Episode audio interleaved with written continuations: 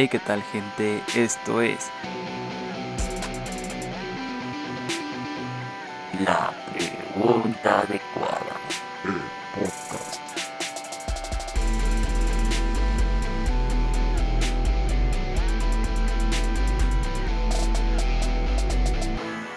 Bienvenidas y bienvenidos. Hey, ¿qué tal gente? Sean todas y todos ustedes bienvenidas y bienvenidos una semana más al podcast de La Pregunta Adecuada. Como siempre es un verdadero gusto para mí poderlos tener aquí una semana más y como cada semana no podía ser la excepción y les voy a comentar qué fue lo que estuve checando en la edición del podcast anterior y pues siéndoles bien, bien sincero, había pensado que el otro podcast había salido un poquito distinto y que había sido mucho más entendible y que sobre todo el audio se iba a escuchar un poco distinto, pero me di cuenta de que por causas de cómo grabé el audio y de que lo grabé muy cerquitas de mi boca, por así decirlo, y el ruido que utilizo en el cuarto, que es un ruido blanco para grabar el podcast y que pueda ser un poco más fácil para mí después eliminar el ruido de fondo que se escucha ya que pues es una frecuencia constante y no como cuando perdón no como cuando lo grabo pues de manera directa y pues está el silencio pero que si de repente si pasa un avión o un carro muy muy fuerte pues lo podrían llegar a escuchar cuando pongo el ruido blanco es muy fácil después eliminar ese pequeño extra de ruido que puede llegar a meterse en la grabación. Pero por la manera en la que lo grabé, me puse a analizar la situación y me di cuenta de que el podcast de verdad parecía que otra vez lo estaba haciendo muy parecido al primero, en el que sí parecía que estaba susurrando. Y pues no quiero que me malinterpreten, la verdad es que este podcast no se trata tanto de tomárselo tan en serio, de repente hay algunas reflexiones que pueden incitar a pensar que estamos hablando muy en serio o que todo puede ser muy profundo, pero la verdad es que este podcast es simplemente para compartir ideas y para pues comentarles un poquito de las loqueras que se me ocurren durante la semana y cuando estoy planeando estos capítulos o básicamente comentar cualquier duda que yo considere interesante o que al menos me gustaría escuchar en un podcast. Entonces, pues mm, de repente me di cuenta de que podía llegar a sonar muy serio y pues la verdad es que, o sea, si hay algunos temas como la otra semana que estuvimos hablando sobre desaparecer y esas cosas, pues sí puede llegar a prestarse para ser un poco más profundo, pero pues este podcast no va tan en serio en ese sentido, se trata de entretenernos un rato y de compartir ideas simplemente, entonces pues ya al revisar la edición estuve pensando cómo podía cambiar el set para que se pudiera adaptar un poquito mejor a este nuevo formato que quería tener, sobre todo porque pues ya habrán visto el anuncio para cuando salga este podcast de que ya cerramos con el mes de reflexión y lectura que llevamos durante noviembre y pues durante este mes de noviembre eh, fue bastante interesante llevar esta dinámica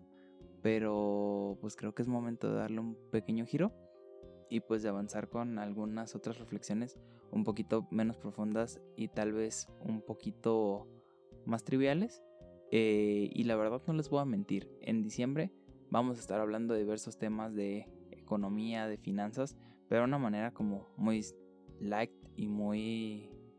muy superficial porque pues sinceramente creo que es un buen mes para hablar de dinero, sobre todo porque es un mes en el que normalmente no me dejarán mentir la mayoría de nosotros gastamos mucho dinero. Y es algo que sabemos que no deberíamos hacer del todo porque sabemos que la Navidad es algo que es más de mercadotecnia que la celebración en sí. Pero pues de todos modos a la mayoría de personas nos encanta Navidad. Lo vamos a seguir haciendo. Pero pensé que era un buen momento para empezar a hablar sobre dinero en estas fechas decembrinas. Sobre todo para tener un par de consideraciones y pues cerrar este año y empezar el próximo con el pie derecho y sobre todo tener un extra de información sobre cosas que normalmente ignoramos o que son tan sencillas como el dinero, pero que a la vez pueden llegar a ser tan complicadas si no tenemos cuidado, ya que el dinero es algo que todos conocemos, todos utilizamos, pero en realidad no hay una materia dentro de la educación básica o no hay alguna clase que nos enseñe a manejarlo. Entonces, pues tampoco vengo a enseñarles finanzas ni cosas de autogestión del dinero ni nada de ese tipo de cosas porque pues hay muchos otros creadores de contenido que pueden revisar para ese tipo de cosas. Pero pues vamos a hacer una pequeña reflexión alrededor del tema del dinero durante el mes de diciembre para aprovechar estas fechas decembrinas y recordarnos que pues en la medida en la que podamos evitar caer en gastos innecesarios siempre va a venir bien a nuestras finanzas. Entonces espero que les guste. La verdad para este punto del mes cuando estoy grabando esto, que lo estoy grabando a mediados de noviembre, todavía no tengo muy bien decidido cuál va a ser el nombre de la sección o cuál va a ser específicamente el nombre que le vamos a poner, como el que le pusimos al mes de noviembre que fue reflexión y lectura. No sé cuál vaya a ser el de diciembre y de una vez les aviso, eh, esta no va a ser una, una dinámica de todos los meses, va a ser algo que simplemente hagamos de vez en cuando, pero pues este mes atravesó la idea también y no la quería desaprovechar, sobre todo porque tengo ahí un par de cosas preparadas para el capítulo de este mes de la lista negra. Entonces hablar del dinero caía muy bien para esta sección y sobre todo para recordarnos que a final de cuentas cualquier información que podamos aprender y cualquier cosa que podamos entender un poquito mejor, pues siempre va a caer bien. Entonces, para no hacerles más larga de lo que ya se hizo esta introducción, eh, solo me queda recordarles como cada semana que esto lo pueden escuchar tanto en Spotify como en Apple Podcasts, Google Podcasts y YouTube. Y si en el transcurso de estos días que pase del momento en el que estoy grabando al momento en el que se sube este podcast, llegamos a estar en alguna otra plataforma, pues se las estaré poniendo también ahí abajo. La verdad es que no lo creo, pero pues si existe la posibilidad, entonces no les voy a mentir. Si hay alguna otra plataforma, van a tener una nota ahí abajo. Y recuerden seguirnos en Instagram y en Facebook. Todos los links van a estar ahí abajo. Y pues para esta ocasión, como no vamos a estar hablando de un libro, no, no van a tener ningún libro en los links en la parte de ahí abajo. O al menos no lo tengo pensado. Pero pues igual si llegamos a ver necesario incluir algún link de alguna cosa que mencione durante este capítulo, pues ahí mismo se los estaré poniendo en la parte de abajo. Por si quieren darle una, vuelta, aprovechar la, la quincena, aprovechar el aguinaldo para leer un libro, pues ahí les voy a dejar posiblemente alguna cosa. Y pues nada, sin más preámbulo, ahora sí, comenzamos con este capítulo número... Eh, me parece que este es el capítulo 6. Sí, esperamos que sea el capítulo 6. El capítulo 6 de la pregunta adecuada. Y pues bueno, ¿qué onda con el dinero? ¿No creen gente? Eh, yo la verdad desde hace mucho, mucho tiempo he estado pensando bastante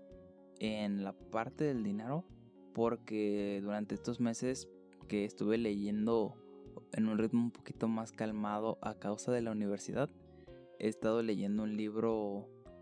que se llama Sapiens de un autor israelí, si mal no recuerdo, que se llama Yuba Noah Harari. Espero haberlo pronunciado bien, la verdad. Eh, no tengo mucha idea de cómo se pronuncia, pero espero haberlo dicho medianamente decente. Posiblemente ese link sí se los voy a dejar ahí abajo porque es un libro muy interesante. Y la verdad no solo habla de esto, pero pues posiblemente en un futuro lo retomemos para otras cosas. Pero hay un capítulo específicamente de este libro donde habla del dinero y sobre cómo pues básicamente nos inventamos el dinero porque era la manera más sencilla de intentar intercambiar objetos de valor sin necesidad de estar recurriendo a terceros porque imagínense que antes que existía el dinero pues esto del trueque puede llegar a sonar muy sencillo y muy conveniente pero por ejemplo si ustedes tenían no sé un saco de papas y querían una alfombra pero la persona que se dedicaba a vender las alfombras no quería papas, pues ustedes tenían que buscar algo que le interesara a la persona que vendía las alfombras para que les vendiera su alfombra. Entonces tenían que ir cambiando y luego si la persona que les podía cambiar sus papas por lo que quería el de la alfombra eh, no quería tampoco sus papas, pero quería otra cosa, entonces tenían que ir con otra persona. Y así se puede alargar el ejemplo pues todas las veces que quieran.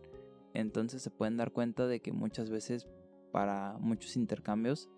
el trueque era algo que era bastante ineficiente. Entonces el generar una representación del valor que fuera física, disculpen ustedes, eh, podía ayudar a hacer muchísimo más sencillo este trámite de estar intercambiando cosas entre una persona y otra y por eso es que surge el dinero. El dinero ha pasado por muchas etapas a lo largo del tiempo. Hubo un tiempo hace, yo diría ya bastante tiempo, que estaba respaldado de alguna manera por un bien material, como lo fue por ejemplo el oro, que era que pues cada pedazo de papel estaba respaldado por X cantidad de oro o X gramaje de oro en un banco o estaba protegido por una reserva de valor en particular. O pues ha habido otras muchas mm, representaciones. También está la parte de la reserva fraccionada que pues es tener una parte del dinero que se expide en metálico, o sea, en algún metal precioso, para respaldar la emisión, pero desde hace mucho tiempo se ha cambiado a un modelo inflacionario que puede llegar a confundir bastante a las personas y no les voy a mentir. Yo no soy un experto en economía, no tomen nada de lo que les estoy diciendo muy en serio.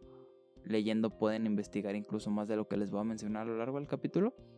Pero, pues bueno, el modelo inflacionario a grandes rasgos y sin entrar mucho en teoría económica es el modelo en el que estamos viviendo actualmente y es el modelo de emisión del dinero que estamos teniendo. Y pues bueno, para expresarlo de una manera sencilla, este modelo consiste básicamente en que el valor del dinero está dado, por así decirlo, por una confianza que se le tiene al organismo que expide estos billetes. Entonces, pues el valor como tal del papel está respaldado por esta confianza, pero nada más. Entonces, como la emisión del dinero no está controlada de alguna manera por alguna reserva finita,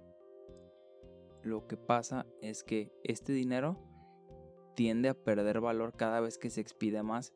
porque el dinero cada vez vale menos porque si hay más dinero entonces las personas pueden comprar más cosas entonces si las personas pueden comprar más cosas pues obviamente hay más dinero circulando en el mercado y esto tiende a ser mm, de una manera sencilla y resumiendo mucho la teoría económica que hay detrás de todo esto, pues hace que los precios suban. Entonces, al hacer que los precios suban porque hay más dinero en el mercado, pues el dinero tiende a valer menos, pero no es una desvalorización que se observe de manera directa, sino que se observa en el valor que tiene frente a otro bien o en el valor adquisitivo que éste representa. Entonces, el explicarle esto a un niño puede que sea muy complicado,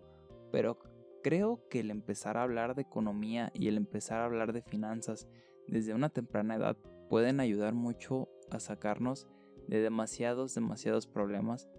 porque la economía es un tema que nos afecta a absolutamente todos y es un tema en el que todos estamos involucrados de manera directa porque todas las personas que vivimos en la sociedad utilizamos dinero. Entonces, al estar utilizando dinero de manera constante, lo más lógico sería pensar que tener una educación financiera o una educación en cuanto al dinero debería de ser algo primordial y debería de ser algo que sin importar el lugar donde estés, sin importar tu posición socioeconómica, sin importar si vas a manejar más o menos dinero, todos deberíamos de tener esta educación. Pero la realidad es que la educación financiera se ha convertido en algo que se ha relegado para las personas que tienen este pequeño interés o que deciden por su propia cuenta acercarse un poquito más a aprender de este tipo de cosas, aprender eh, cómo funcionan las inversiones, cómo funcionan los ahorros, qué es un retiro, qué es una pensión, cómo funciona el dinero, por qué el dinero pierde valor y pues varios de estos temas que les mencioné los vamos a estar tocando en otros capítulos, pero me gustaría que sobre todo nos centráramos en esta parte de nuestra relación con el dinero, ya que nuestra relación con el dinero es algo que nos va a acompañar a lo largo de toda nuestra vida y puede llegar a tener un efecto bastante favorecedor o bastante destructivo en nuestras vidas. Y la verdad, quiero que entiendan que de alguna manera todos tenemos que comprender cómo funciona el dinero sin importar qué tanto dinero vayamos a manejar. Porque como les mencionaba, el dinero tiende a ser muy engañoso. Y todos pensamos que el dinero es un bien inamovible y es algo que está en tu cartera, es algo que va a estar ahí y que cuando lo necesites va a estar a tu disposición. Pero la realidad es que el sistema monetario actual es bastante más complicado que eso y hay que tener bastantes consideraciones en cuenta. Un buen ejemplo que se me ocurrió para hablar de este tipo de cosas y de lo poco real que es decir que el dinero siempre está a nuestra disposición fue por ejemplo pensar en el tema de cómo funciona el ahorro bancario en México. A lo mejor si alguno de ustedes que me está escuchando no está en México, este concepto se le puede hacer un poquito extraño o a lo mejor en su país se maneja de una manera distinta, pero les voy a poner el ejemplo de mi país para que lo puedan comprender de una manera más sencilla. En México existe algo que se llama el IPAP, que es el Instituto para la Protección del Ahorro Bancario. Este organismo tiene entre muchas de sus funciones, por así decirlo, la protección mm, principal y lo que más se... Mm, mejor dicho, disculpen este pequeño momento raro, pero bueno, el IPAP, en resumen, lo que se encarga entre todas sus funciones, eh, una de las más importantes es precisamente la que le da nombre, que es proteger el ahorro bancario y hace una función de aseguración, por así decirlo. Entonces, por ejemplo, si estás mm, de alguna manera involucrado o tienes una cuenta con un banco bien regulado que esté de alguna manera trabajando en colaboración con el IPAP, en caso de que tu banco llegara a quebrar o llegara a desaparecer, eh, el IPAP te puede proteger por hasta 2 millones y algo de pesos. No les tengo exactamente el monto, pero pues para el ejemplo no es tan importante. Pero el punto es que si tu banco llega a desaparecer, si tu banco llega a irse a la quiebra, el dinero que tengas en tu cuenta se supone que debe estar protegido por este seguro hasta ese monto. Pero cualquier cantidad que exceda este monto del seguro ya no está protegido y es más difícil de recuperarlo. Entonces puede que para algunos de ustedes digan, wow, es que 2 millones de pesos pues suena bastante dinero o a lo mejor no les suena tanto, pero no es algo que vayamos a tener la mayoría de personas al menos en un corto plazo. Entonces pues dicen, bueno, no me preocupa. Pero con este tipo de ejemplos nos podemos dar cuenta de que en realidad el dinero pues no está tan a nuestra disposición todo el tiempo y otra de las maneras de comprobarlo es que sencillamente si ustedes intentan ir a un cajero automático a sacar dinero con su tarjeta, van a percatarse de que por más dinero que tengan, van a tener un límite para retirar en el cajero y si ocupan hacer un retiro mayor, pues van a ocupar ir a alguna ventanilla. Y si da la casualidad de que esa ventanilla pues no está abierta el día que lo ocupan o en el horario donde están, pues va a haber más conflicto porque entonces tendrán que buscar otra manera de realizar sus pagos o conseguir este dinero, ya que por ejemplo una de las maneras más sencillas de resolver esta situación sería simplemente haciendo una transferencia bancaria que muchos bancos permiten hacer en todo momento del día y casi cualquier día del año, en cualquier semana, en cualquier mes. Hay algunos otros que tienen restricciones en cuanto a las horas y los días, pero al menos yo con el banco que he trabajado desde que tengo cuenta bancaria, eh, mención no pagada, ni siquiera voy a decir qué banco es, pero al menos yo nunca he tenido problemas con eso. Entonces, creo que todo este tipo de ejemplos nos sirven para darnos cuenta que en realidad el dinero no está tan a, nuestra disposición como en realidad pensamos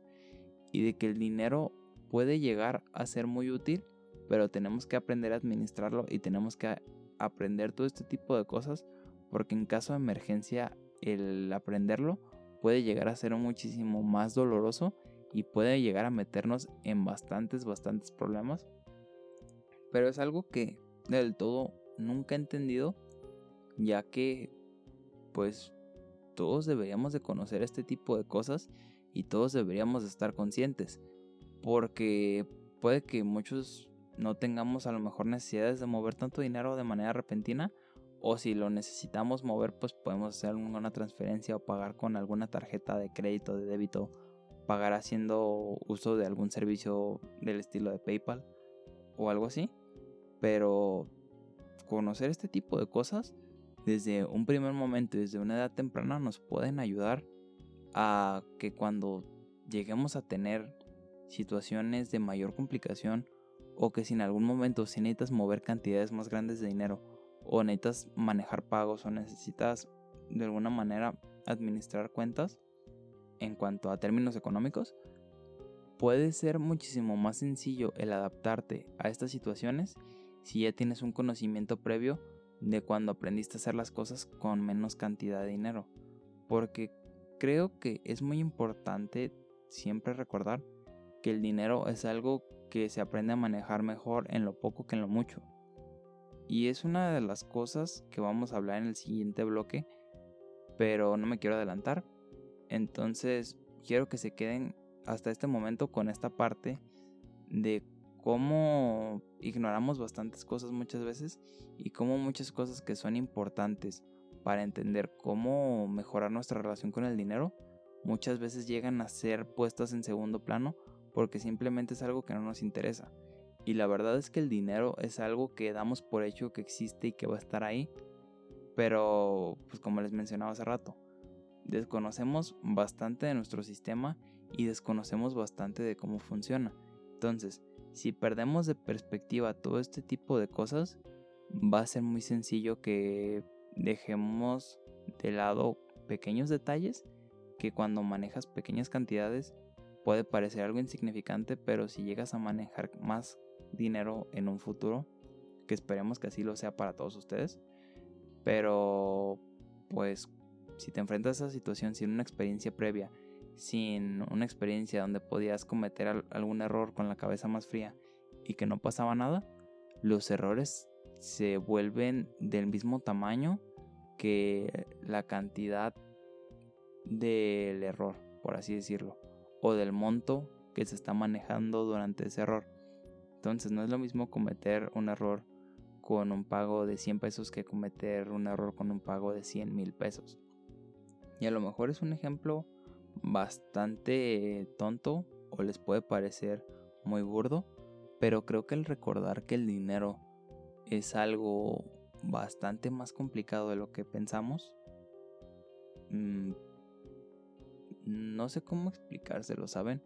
Es algo que incluso yo todavía tengo dudas, pero siento que el dinero lo infravaloramos hasta cierto punto, pero no en el valor como tal del dinero, sino en lo que representa el manejarlo, por así decirlo. Ya quedamos por hecho que manejar dinero es tan sencillo como tengo un billete, tú tienes algo que yo quiero, te doy un billete, me das lo que yo quiero. Pero el ignorar toda esta parte de cómo el dinero va perdiendo valor, el ignorar toda esta parte de, cómo el dinero que estamos juntando ahora puede que llegue a ser insuficiente en el futuro, son cosas que de verdad me hacen preguntarme qué es lo que podemos hacer para empezar a ser más conscientes de cómo manejamos todos estos conceptos y cómo podemos hacer que todas estas cosas puedan ser más llevaderas y puedan ser muchísimo más entendibles para el público en general.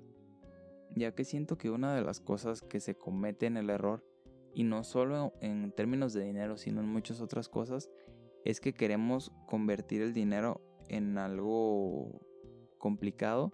y le queremos poner una ciencia muy complicada alrededor de todas las cosas lo cual cierra bastante la puerta a que las personas comunes y corrientes que a lo mejor no tienen tanto interés de clavarse en un tema mm, puedan meterse en el tema, por así decirlo. Entonces creo que empezar a desmitificar muchas de las cosas que normalmente topamos como algo complicado o que tenemos en la idea de que ocupamos a otra persona para que nos ayude porque nosotros solos no podemos, puede ser algo que puede terminar afectándonos de una manera muy importante en nuestras decisiones a futuro, ya que si bien es evidente de que si no conoces conceptos contables, no vas a poder llevar tu contabilidad tú solo, no vas a poder presentar tu declaración y no vas a poder pagar tus impuestos tú solo, el tener las nociones básicas sí te va a ayudar a enfrentarte a las situaciones con mucha más cabeza y a que sobre todo no te vean la cara y no te estafen. Ya que como recordarán en la sección que estamos llevando una vez al mes, por lo pronto, de la lista negra que fue el primer capítulo hace 15 días. Si no lo han escuchado, los invito a que se pasen por cualquiera de las plataformas para escucharlo. Y pues bueno, en ese capítulo recordarán que hablábamos de toda esta tendencia que existe en Internet a vender servicios o ofrecer cosas que se han convertido en una necesidad, pero de una manera fraudulenta. Entonces, si no comprendemos cómo funcionan cosas tan importantes como nuestro dinero, a lo mejor puede que los charlatanes que nos toquen no sean directamente una persona que nos vende el éxito. A lo mejor tú ya eres una persona exitosa, a lo mejor tú ya manejas grandes cantidades de dinero, pero si no aprendes a manejarlos de una manera más o menos mm, adecuada por ti solo, al momento de que quieras contratar un servicio para que alguien te ayude a manejar este dinero, sea un contador, un administrador eh, o los dos, dependiendo de cuál sea tu caso y cuál sea la situación en la que te encuentres, puede ser muy fácil que todo este tipo de personajes que son tan importantes en la vida de las personas mmm, lleguen a ser no tan adecuadas para ti o dicho de una manera un poquito más directa, que por ingenuo te estafen. Entonces, nuestra ignorancia, como también lo mencionábamos en otro de los capítulos del podcast, es algo que es muy valioso. Y es muy valioso porque es algo tremendamente capitalizable para muchos, muchos ámbitos. Entonces, el vendernos como personas ignorantes simplemente nos pone en una situación de desventaja frente a personas que a lo mejor no tienen mucho más conocimiento que nosotros, pero sí tienen algo que nosotros no, y es esta noción de nuestro error. Entonces, vivir en ignorancia es algo que no podemos evitar porque evidentemente nuestro conocimiento y nuestras capacidades para conocer las cosas son bastante limitadas. Pero si somos conscientes de las cosas que nos pasan y aprendemos a gestionar nuestra ignorancia de una manera en la cual no nos afecte y donde no sea tan sencillo que nos vean la cara, va a ser muchísimo más sencillo para nosotros también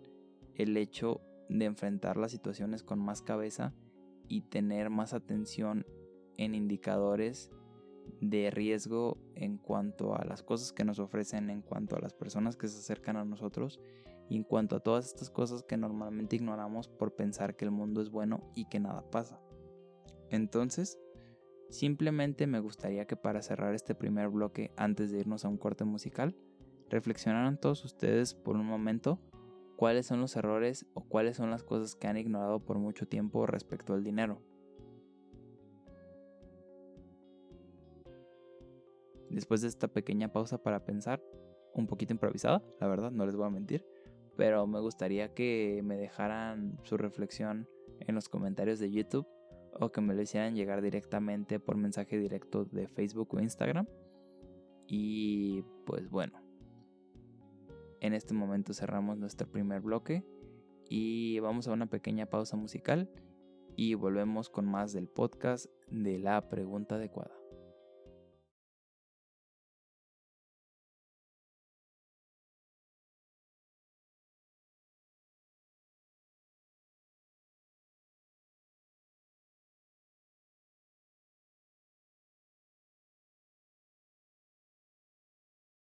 Estamos de regreso una vez más en el podcast de la pregunta adecuada. Muchas gracias por haberse quedado conmigo después de este corte y como les mencionaba antes de terminar con el bloque anterior, pues en este segundo bloque vamos a empezar a hablar de otro tipo de cosas respecto al dinero y pues para empezar con esta segunda parte me gustaría contarles una pequeña anécdota porque creo que sirve muy bien para ejemplificar todo lo que les mencionaba en el bloque anterior respecto al manejo de dinero y sobre aprender a controlar el dinero en cantidades pequeñas para que cuando llegues a tener cantidades más grandes no te cueste tanto trabajo. Y es que hace algunos años, hace aproximadamente dos o tres, no recuerdo, creo que más bien fueron dos, en un verano al salir de la escuela decidí ponerme a buscar mi primer trabajo y la verdad como muchas personas eh, de mi alrededor pues tenía la duda de pensar en qué podía trabajar o qué podía hacer teniendo 16 años. Y la verdad, siéndoles honesto, como que estuve buscando bastante, pero al final me di cuenta que la mejor opción o la mejor manera de intentar aprovechar las vacaciones era utilizando mi recién adquirida habilidad del inglés porque justo acabo de sacar una certificación algo básica pero pues que me servía para el trabajo en cuestión. Y pues decidí ponerme a la búsqueda de un trabajo donde a lo mejor lo pudiera utilizar para algo y que me pudiera beneficiar un poquito más. Y la opción en cuestión fue trabajar en un call center entonces, al momento de elegir este trabajo, me puse a investigar un montón y me puse a checar como que bastante referencias y ver pues qué tan buen trabajo era, qué tan mal trabajo era, porque pues había escuchado en un par de ocasiones que había muchas personas que habían trabajado en call centers y que no les había gustado para nada. Pero pues en mi caso yo estaba muy dispuesto a abrirme a la experiencia y pues había escuchado que pagaban bastante bien. Entonces pues decidí ir a una entrevista. Bueno, más bien, la solicité primero, me dieron la entrevista. Eh, al final conseguí el trabajo, eh, que no fue bastante difícil y para la mayoría de las personas que aplican para esos trabajos no es tan difícil en general. Entonces, pues todo bien hasta ahí. Y pues bueno, la experiencia en general creo que se las puedo resumir en que pues como experiencia estuvo bien, pero pues un trabajo que no es para mí. Era muy exigente y era algo que pues era muy desgastante hasta cierto punto pero no estamos hablando de trabajo en esta ocasión, estamos hablando de la parte monetaria. Y para entender este punto es muy importante que les platique que para ese entonces eh, digamos que yo tenía un estimado de gastos pues bastante bajo, o sea no necesitaba mucho y mis papás me ayudaban en la parte económica en aquel entonces, entonces dije bueno pues voy a intentar no gastar tanto, intentar ahorrar parte de lo que gane en estos meses para poder eh, después utilizarlo para alguna otra cosa o tenerlo para alguna emergencia. Pero pues ya al empezar a trabajar me di cuenta que pues para no ponerles números simplemente por por cuestiones no sé, o sea, ni siquiera tengo una buena razón para no decir números, pero para simplificar esto vamos a decir que eh, gastaba X pesos al mes y pues era lo que más o menos lo que tenía de presupuesto también entonces pues me quedaba por ahí en ceros. Pero pues al empezar a trabajar eh, empecé a ganar en lugar de esos X pesos que tenía al mes, como normalmente lo hacía, pues empecé a tener por ahí de 8 veces ese presupuesto. Entonces, pues en términos generales, ya ahorita lo veo en retrospectiva, y a lo mejor puede que por las cantidades no fuera tanto dinero, pero pues de todos modos para una persona de 16 años que nunca había tenido muchísimo más presupuesto que ese, pues como que mm, pues me botó a la cabeza, la verdad. Entonces, pues me empecé a, a ser muy aficionado de salir a comprar cosas los fines de semana, siempre iba a comprar ropa durante esos meses, y era que cada semana o cada quincena que podía, pues era ir a gastar cada, cada vez que se pudiera en algo diferente. Y pues la verdad mi plan de ahorrar ese dinero pues terminó siendo muy muy ignorado, no les voy a mentir, pero empezó a pasar esto que me di cuenta de que a pesar de todo eso, como que ahorita lo veo y digo, bueno, pues dentro de lo que cabe, o sea, me hubiera gustado tener ese dinero ahorrado para un poquito después, porque siento que buena parte sí lo malgasté, pero también me pongo a pensar y pues tengo que admitirles que me salió bastante barato aprender que no me tengo que volver loco con cierta cantidad de dinero. Porque pues ahora tengo la experiencia y si bien pues no, no estoy ganando lo mismo que en aquel entonces, principalmente porque pues estoy trabajando un poquito menos y mi trabajo es un poquito distinto que lo que era en ese entonces. Entonces pues obviamente no es pagado de la misma manera. Pero sí les puedo decir que me di a la tarea de entender que el dinero es algo que puede volverte bastante poco racional con tus decisiones y creo que este es el punto principal por lo que en menos en mi experiencia me he dado cuenta de que aprender en base a estos pequeños errores, pues puede ser muy útil porque dentro de lo que cabe pues me compré muchas cosas que me sirvieron. Después, la ropa pues a final de cuentas la iba a utilizar, las salidas pues a lo mejor algunas tuvo de más, pero pues a final de cuentas no queda en eso que es algo meramente anecdótico, pero pues en base a esa experiencia fue como pude aprender un poquito a cómo no volverme tan loco con uno de esos aumentos tan grandes que repito, pues ahorita viéndolo en retrospectiva no era tanto, pero pues para lo que estaba viviendo en ese momento sí era algo considerablemente más grande que lo que tenía. Entonces, creo que este tipo de experiencias nos hacen pensar que es importante aprender a controlarnos de cierta manera, al menos en este caso hablando del ámbito financiero, ya que el tener un buen control y una buena gestión de los recursos obtenidos no es algo que puedas aprender si nunca lo has hecho. Es algo que tienes que pasar por medio de experiencia para entender cómo funciona y qué tanto te puede afectar tener X cantidad de dinero disponible para ti. Porque eh, entender ese tipo de cosas a posteriori, cuando tienes necesidades ya más... Mm, no sé cómo decírselos, o sea, no diría que más importantes, pero necesidades como más establecidas o más formales, ya se vuelve un poco más complicado el intentar experimentar este tipo de cosas sin poner de alguna manera en riesgo como la parte económica o la parte de la estabilidad financiera. Entonces, pues si bien ahorita a lo mejor todavía podría cometer un error de esos si llegara a darse la situación de que me pasara una situación similar como la de aquel entonces, creo que de todos modos pues intentaré en la medida de lo posible no hacerlo porque me di cuenta que pues si bien es muy divertido, o sea, como que tener esos ritmos de vida o cambiar tan de repente la manera en la que te relacionas con el dinero, creo que entender que no tenemos que hacer estas cosas de una manera tan acelerada y tan poco meditada nos puede hacer entender también, valga la redundancia, que el dinero es algo que funciona mejor entre más controlado tengamos el dinero porque en el momento en el que dejemos que el dinero nos empiece a controlar a nosotros, la cosa se complica bastante. Y utilizar el dinero de una manera inteligente es algo que puede llegar a ser muy complicado, pero sin duda alguna no creo que el reto esté tanto en utilizarlo de una manera inteligente, sino de darnos a la tarea de experimentar con lo poco para entender cómo funciona la dinámica, cómo nos relacionamos, qué tan débiles somos ante los impulsos, qué tanto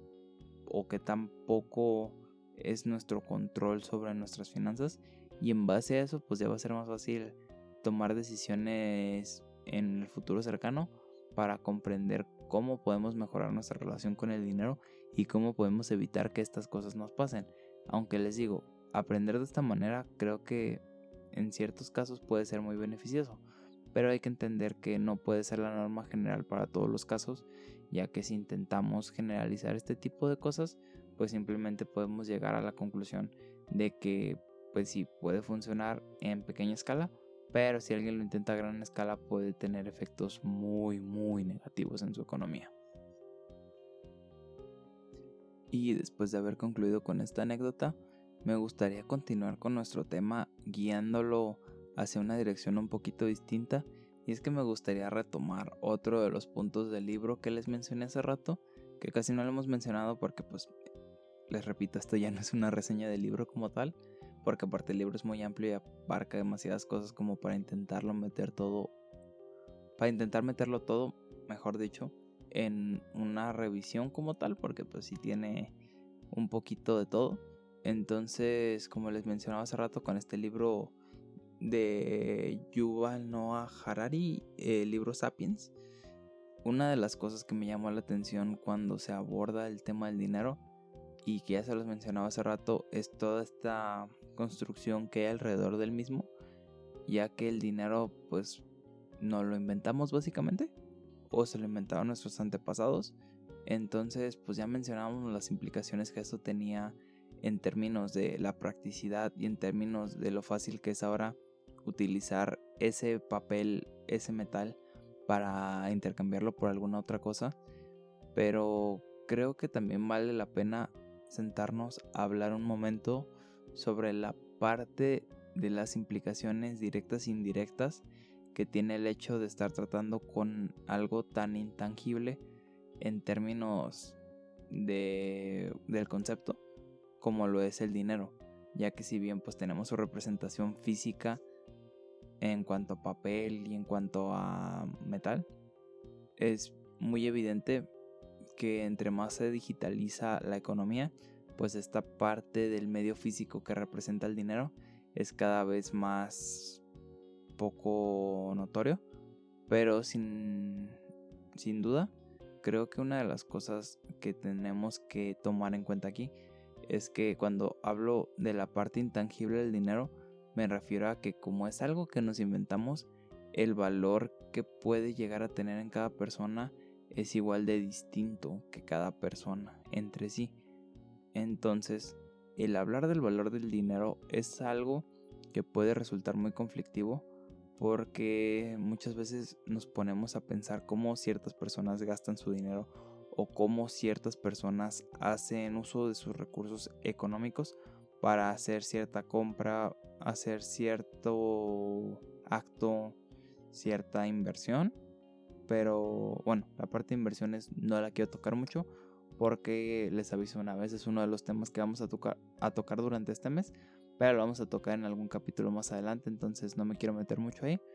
Pero pues les repito, nos gusta mucho ver como esta parte de cómo las demás personas hacen uso del dinero, pero lo que muchas veces se nos olvida es que nuestra relación con el dinero no siempre, o mejor dicho, muy pocas veces es la misma que la que tienen las otras personas. Y esto es principalmente porque el dinero, al ser algo, mm, al menos en término conceptual, tan intangible, puede llegar a hacer que nuestra relación sea bastante, bastante diferente entre persona y persona porque nuestra relación con el dinero está muy influenciada por muchos aspectos. Pero yo diría que el más importante de todos estos y con el que me gustaría que nos quedáramos, al menos en términos generales, es la crianza, la crianza y la relación que tuvimos con el dinero cuando éramos pequeños, ya que en gran medida en la que se nos enseñe a gestionar o utilizar el dinero cuando somos chicos, pequeños, niños, adolescentes o incluso jóvenes, pues todo este tipo de cosas y todo este tipo de creencias y aprendizajes que nos llevemos van a definir en gran manera la relación que vamos a tener al menos en un principio con el dinero, ya que todo este tipo de cosas nos enseñan a ver el dinero de una manera en específico, por lo que el equivalente sería compararlo con ponerle una graduación a unos lentes y después ponernos esos lentes para ver. Digamos que esta vista es la vista del dinero. Entonces, el tener una vista del dinero es algo que es inevitable porque cualquier persona que se relacione con el mismo, disculpen ustedes, como les decía, cualquier persona que tenga una relación con el dinero va a tener alguna creencia respecto al dinero. Entonces, este tipo de creencias son lo que ayudan a entender por qué las personas pueden llegar a ver el dinero de una manera tan distinta y por qué los mismos 50, 100 dólares que una persona le podrían hacer la semana o incluso en algunos casos muy extremos el mes porque esos 50, 100 dólares son lo que una persona se podría gastar saliendo a cenar en alguna otra ciudad. O porque una persona esos mismos 50 o 100 dólares no le dolería perderlos en otra situación. Y es que todo este tipo de cosas nos ayudan a entender que el dinero es algo tan subjetivo que puede llegar a asustar en cuanto nos ponemos a analizarlo con detenimiento ya que el dinero no tiene una manera de ser comparado, al menos en términos de la relación que tenemos con el mismo entre persona y persona. Porque como les decía, si una persona está acostumbrada desde una edad muy temprana a tener mucho dinero, va a ser más difícil que le dé el mismo valor a ese dinero que una persona que a lo mejor está teniendo una situación complicada entonces no tiene tanto dinero y por este motivo está teniendo una crisis financiera, al menos en términos personales, y que esos mismos 50 o 100 dólares que mencionábamos hace un momento, pues le podrían caer bastante bien. Pero, pues como les decía, para no darle tantas vueltas a esto, creo que lo más interesante de hablar de esta parte de nuestra relación y cómo nos relacionamos con el medio económico es saber que sin duda alguna el reparar o cambiar la relación que tenemos con el dinero es una tarea bastante bastante complicada ya que todo este tipo de creencias nos han acompañado por mucho tiempo y posiblemente nos sigan acompañando por mucho mucho tiempo por lo que el entender que a pesar de todas las cosas que nos pasan y todas las cosas que vivimos muchas veces nuestra relación con el dinero aun cuando nos toquen situaciones mejores en la vida más adelante o que las cosas en nuestra vida cambien radicalmente a positivo, si no hacemos un esfuerzo consciente por cambiar la manera en la que tenemos el dinero, muy posiblemente todo este eh, ingreso de recursos adicionales puede llegar a hacer que las personas se sientan abrumadas. Entonces, en base a esto es con lo que tenemos que hacer una pausa para reflexionar un segundo en qué momento estamos parados ahora en nuestra relación con el dinero. Una vez que ya analizamos de manera objetiva en qué punto estamos parados en nuestra relación con el dinero, es importante recordar que por más que queramos ser objetivos con este tipo de análisis, siempre vamos a estar un poquito condicionados por la idea que tenemos de nosotros mismos o por querer pensar que tenemos mejores habilidades que las que normalmente tenemos. O hay veces que incluso estas cosas se pueden dar en un sentido opuesto. A lo mejor no necesariamente es que estemos mm, pensando que somos mejores de lo que en realidad somos, sino que podemos pensar también que somos más malos gestionando el dinero de lo que en realidad somos. Y cualquiera de estos dos casos es bastante conflictivo porque tenemos que buscar un equilibrio entre la manera en la que pensamos sobre nosotros para que no nos valoremos de más pero tampoco nos valoremos de menos, sino que buscamos estar lo más cercanos a la realidad de, al menos en términos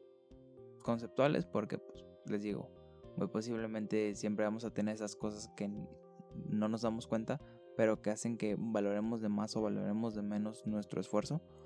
Pero el hacer este tipo de análisis y ponernos a pensar de una manera un poco más calmada y un poco más detenida el cómo el dinero de alguna manera influye en nuestras vidas, también nos puede hacer entender qué es lo que tenemos que hacer para mejorar esta relación, ya que el punto principal de este podcast, al menos en este capítulo, es que entendamos cómo el dinero influye en nuestras vidas, cómo el dinero se relaciona con nuestra vida y qué es lo que podemos hacer para que en caso de que el dinero tenga demasiada relevancia en nuestras vidas, podamos reducirla y hacer que sea más fácil para nosotros el abordar las situaciones dejando de lado el dinero para pensar con más cabeza. Ya que muchas veces cuando queremos poner el dinero por delante es muy sencillo perdernos en cuanto a las ideas que tenemos sobre el mismo y es muy difícil empezar a dejar de hacer las cosas como normalmente las haríamos por simplemente poner por delante el dinero y esto es cuando se empieza a convertir en un problema, ya que el dinero es una herramienta que es muy útil cuando sabemos cómo utilizarla, pero también se puede convertir en nuestro peor enemigo. Entonces tenemos que saber cómo gestionar los recursos para adaptar las facilidades que podemos tener en cierto momento para utilizar los recursos de la mejor manera posible para solventar todo lo que se presente. Porque el hacer un uso adecuado de los recursos nos va a ayudar a pensar las cosas con más cabeza y nos va a facilitar muchísimo las cosas en un futuro. Ya que el hacer una buena planeación y distribución de nuestros recursos, y esto no solo es en términos de, de dinero, sino también en términos de tiempo y términos de espacio, por así decirlo, pero el punto central de aquí es entender que el hacer esa buena gestión de los recursos puede ayudarnos a simplificar mucho los procesos en los cuales nos vemos involucrados. Y estos procesos no necesariamente tienen que ser cosas de magnitudes millonarias, simplemente tomar decisiones como empezar a ser conscientes de cuánto gastamos en cosas que a lo mejor no necesitamos, como por ejemplo, no sé, el dulce que te compras todos los días en la escuela, pues pueden ayudarnos a entender un poquito más dónde están esos problemas y qué es lo que podemos hacer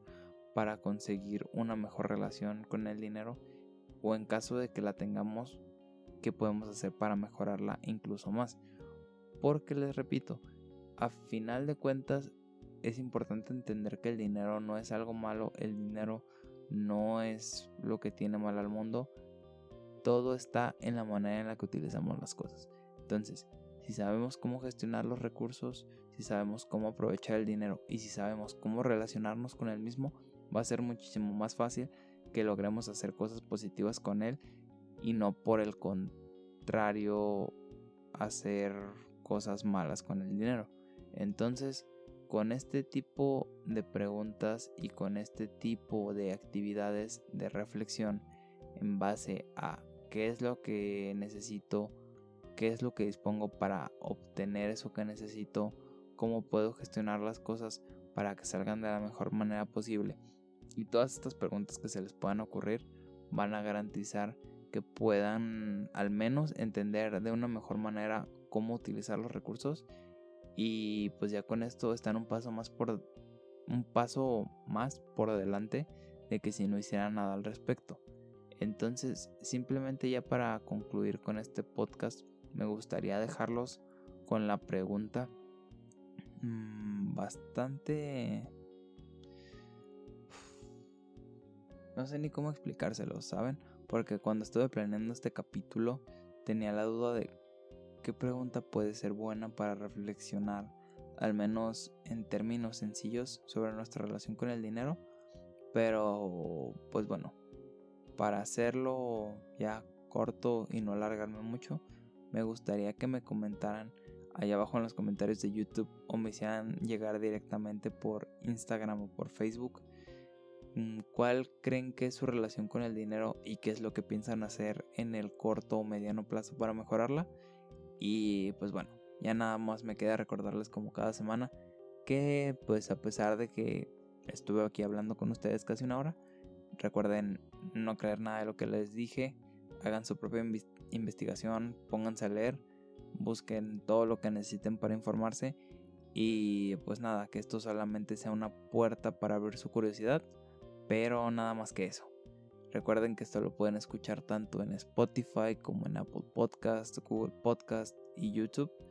Eh, recuerden seguirnos en Instagram y en Facebook como la pregunta adecuada. Los links van a estar ahí abajo. Y el link del libro que les mencioné, este libro de Sapiens de Yuval Noah Harari, eh, también van a tener un link para el ebook ahí abajo. Y pues creo que sería todo por esta semana. Sin nada más por el momento que decirles, se despide su amigo Al Hernández de ustedes. Y nos vemos la próxima semana con otro capítulo del podcast de la pregunta adecuada. Espero que ya para la próxima semana esta sección de diciembre ya tenga nombre. Posiblemente mm, ya para el título y para la portada de este capítulo ya van a ver el nombre y la dinámica y posiblemente lo van a ver anunciado unos días antes de que empiece el mes de diciembre. Pero pues bueno, ahora sí me despido y que tengan una excelente semana. Adiós.